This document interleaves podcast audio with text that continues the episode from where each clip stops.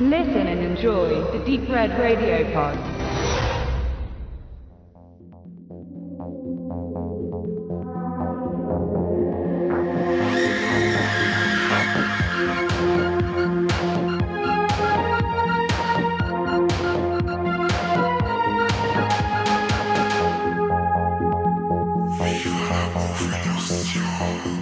Herzlich willkommen zu Viva la Movilusion. Heute machen wir eine ganz, ganz, ganz kurze Folge. Mit dabei ist der Mike. Servus, Habideri. Und wir reden heute über den momentan noch im Kino laufenden The Witch Next Door. Zumindest ihr haben diese Woche erst im Kino gesehen und es war das erste Mal Kino seit Corona. Mike, wann hast denn du das letzte Mal gesehen? Äh, das wird jetzt hübsch genau ein Jahr her sein. Bin in, in den Genuss gekommen beim Hardline Film Festival in Regensburg. Da habe ich aber unter dem eindeutig besseren Titel The Wretched gesehen, anstatt äh, dem dummen deutschen Titel The Witch Next Door. Ich muss ja sagen, ähm, irgendwie der Titel passt ja überhaupt nicht zum Poster. Also das Poster, da ist so eine äh, relativ nackte, gruselige Frau hinter einem Knochenkopf, wahrscheinlich ein Hirsch oder irgendwie sowas, und sieht dabei relativ gruselig aus. Und The Witch Next Door erinnert ja irgendwie auch an The Girl Next Door, was eine Komödie war, wo es um, ich glaube, eine Pornodarstellerin ging. Und das passt nicht so recht zu dem Film. Ja, dann verzeih einfach einmal, um was das geht, ganz grob. Ein junger Bursche fährt zu seinem Vater in so ein äh, laues Küstenstädtchen, um da zu wohnen und auch in der ähm, ja, an Bootsanliegestelle von seinem Vater zu arbeiten. Und ähm, zur selben Zeit reckelt sich und streckelt sich da was aus dem Wald, das von Menschen in Anführungszeichen Besitz ergreift. Genau, und das Ganze äh, ist dann ein wenig so die Richtung, das Fenster zum Hof quasi, die, bei den Nachbarn läuft irgendwas gehörig schief und ja, und ein wenig was Übernatürliches mit dazu. Genau. Bei den Nachbarn wohnt äh, so ferienmäßig eine junge Familie. Da wird dann die Mutter von der von diesem etwas äh, in Besitz genommen und verhält sich halt dann etwas dämonisch, beziehungsweise man merkt halt dann, okay, das ist halt dann die Hexe und diese Hexe vergreift sie dann, ja, also vergreifen ist glaube ich da auch der richtige Begriff an den Kindern. Also die diese Hexe ernährt sich praktisch von den Kindern, damit es anscheinend mehr Macht bekommt oder so. So richtig wird es in dem Film äh, nur halb thematisiert. Also man weiß, okay, das ist was Böses. Und ich habe irgendwie nicht so richtig das Gefühl gehabt, dass der, der Film so ein richtiger Horrorfilm sein will, weil dieser Bursche, der da praktisch wohnt und dem Ganzen auf die Schliche kommt, ist so zwischen ich muss alle retten und irgendwie bin ich in meinem äh, Coming of Age äh, Alter drin und bin dann mal auf einer Party, flirt dann nochmal wieder so ein bisschen rum, dann verfolge ich wieder die Hexe, habe ich wieder Probleme mit meinem Vater und ja, irgendwie, wie ich schon sag, der Film weiß anscheinend nicht so richtig, was er ist und deswegen kann ich mit dem Film äh, leider weder sagen, er hat mir richtig gut gefallen, noch er hat mir richtig schlecht gefallen. Ich weiß nicht, geht's dir da so ähnlich? Also ich hätte jetzt eher genau gesagt, äh, der Film weiß genau, wo er sein möchte. Und so einfach ein schnörkelloser und geradliniger Horrorfilm. Echt? Vielleicht ja. hast du eine andere Fassung gesehen wie ich. ja, nur auf Englisch. Aber ich muss sagen, also wirklich, mir da eigentlich von vorn bis hinten begeistert. Also der Film, ich finde ihn spannend. Die Jumpscares sind hübsch äh, sparsam eingesetzt, wo ich auch immer sehr cool finde, dass sie die Regisseure, die Brothers Pierce, die zwei, nur auf Jumpscares verlassen. Ich finde das, äh, dass ein wenig CGI zum Einsatz kommt, finde ich super. Die tollen handgemachten Maskeneffekte finde ich super. Also ja, für mich ein rundum gelungenes Paket. Also ich sage mal, wie du sagst, also so eine Coming-of-Age-Story mit Horrorfilm gemischt. Also ich war, mir hat er voll abgeholt. Ja, also ich, ich, muss sagen, für das, dass ich mir jetzt mal wieder so richtig drauf gefreut habe, ins Kino zu gehen und auch nur in einen Horrorfilm, weiß ich nicht, habe ich einfach wahrscheinlich einfach mehr erwartet. Aber ähm, ja, wie du sagst, die Effekte sind gut. Man, man weiß auch, in welche Richtung es geht, aber irgendwie, das war mir zu, zu gemischt. Okay. Irgendwie, keine Ahnung.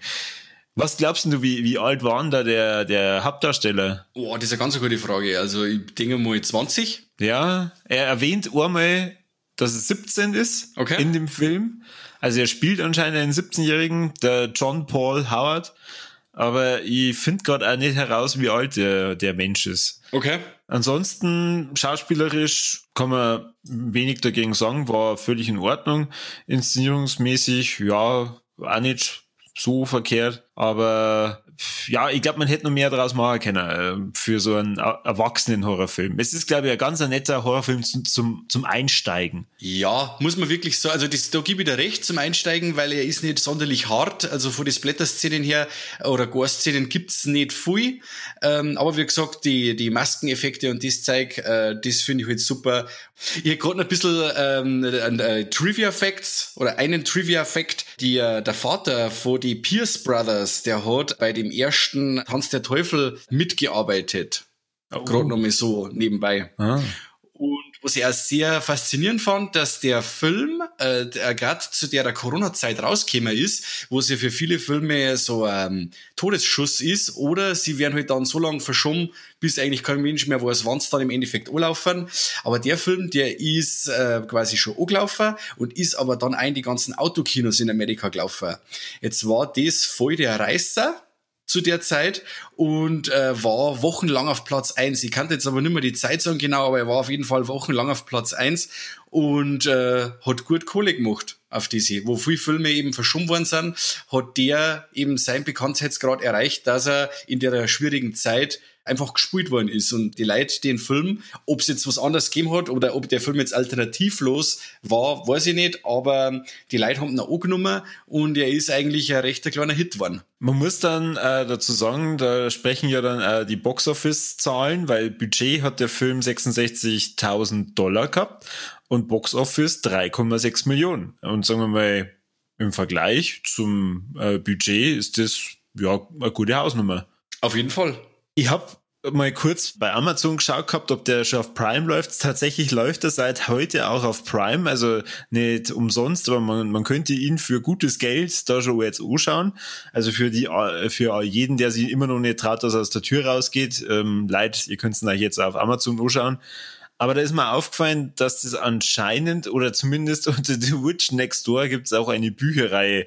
Ob das jetzt äh, ähm, die, zu The Wretch dazu gehört, weiß ich nicht. War mir jetzt eine bekannt. Also ich glaube eher, dass das los, dass das zwei verschiedene Sachen sind.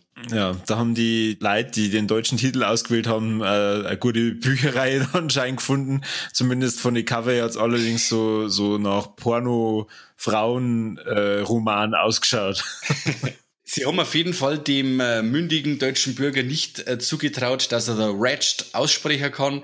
Deswegen geben wir ihm einfach einen anderen Titel und hoffen wir, dass er sie besser verkauft. Ja, da das ja einfach nur eine ganz kurze Folge wird, weil wir ja eine Gastfolge heute sind, gehen wir gleich über zu unserem Bekannten.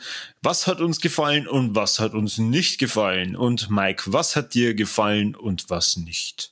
Also wie gesagt, äh, die äh, wirklich tolle Atmosphäre vor dem Film finde ich super gut. Es kommt, kommen selten Längen auf, die Charaktere sind super und die Effekte sind super. Wo es mir nicht gefällt, ich bleib dabei, der deutsche Titel nervt mich tierisch und ich gebe auf alle Fälle eine volle Empfehlung. Gut, dann darf ich weitermachen mit was hat mir gefallen. Ähm, also sagen wir mal, er hat mir insofern gefallen, ich bereue es nicht, dass ich jetzt im Kino war. Sagen wir mal, ich habe mit ein bisschen was anderen gerechnet, dass er vielleicht etwas härter ist. Er hat so seine, äh, seine Härten, also sagen wir mal, diese Hexen, die ernähren sich ja von den Kindern und manche Kinder sind wirklich dann weg. Wo ich dann danach gesagt habe, eigentlich schon krass. Was hat mir nicht so gefallen? Es war mir ein bisschen zu viel Coming-of-Age-Szenen da dabei. Der, der, der Schauspieler hat mich manchmal etwas genervt, was aber dann natürlich ja wieder ein bisschen zu diesem Teenager-Ding äh, dazugehört. Wenn er einen 17-Jährigen gespielt hat, dann hat er ihn sehr gut gespielt. Aber das war ein bisschen zu viel. Also mir hätte er ruhig noch ein bisschen härter sagen können. Äh, vielleicht noch ein bisschen eine bessere Erklärung, was hat's mit der Hexe auf sich. Aber wer weiß, bei dem grandiosen Box-Office im Vergleich zum Budget, was der Film eingespielt hat, könnte ja ein zweiter Teil rauskommen. Also ich hoffe es einmal. Gut, dann Mike. Wir machen jetzt unsere drei Ts und zwar sterben Tiere. Ja. Sieht man Titten? Nein. Und sieht man entblößte männliche Trom Trompeten? Nein, Gott sei Dank nicht. Dann wäre der Film wahrscheinlich auch nicht FSK 16. Wahrscheinlich. Ja, dann Herz weiter hier Viva la Movolution und natürlich auch unseren Gastgeber-Podcast, den Deep Red Radio Podcast. Vielen Dank, dass wir dabei sein dürfen und hoffentlich bis zum nächsten Mal. Genau, bis zum nächsten Mal. Und wer noch die Chance hat, äh, wir können trotzdem The Witch Next Door oder wie er im Original heißt, The Wretched empfehlen, dass ihr euch im Kino anschaut. Und ja, bis zum nächsten Mal. Euer Viva la Movolution Podcast.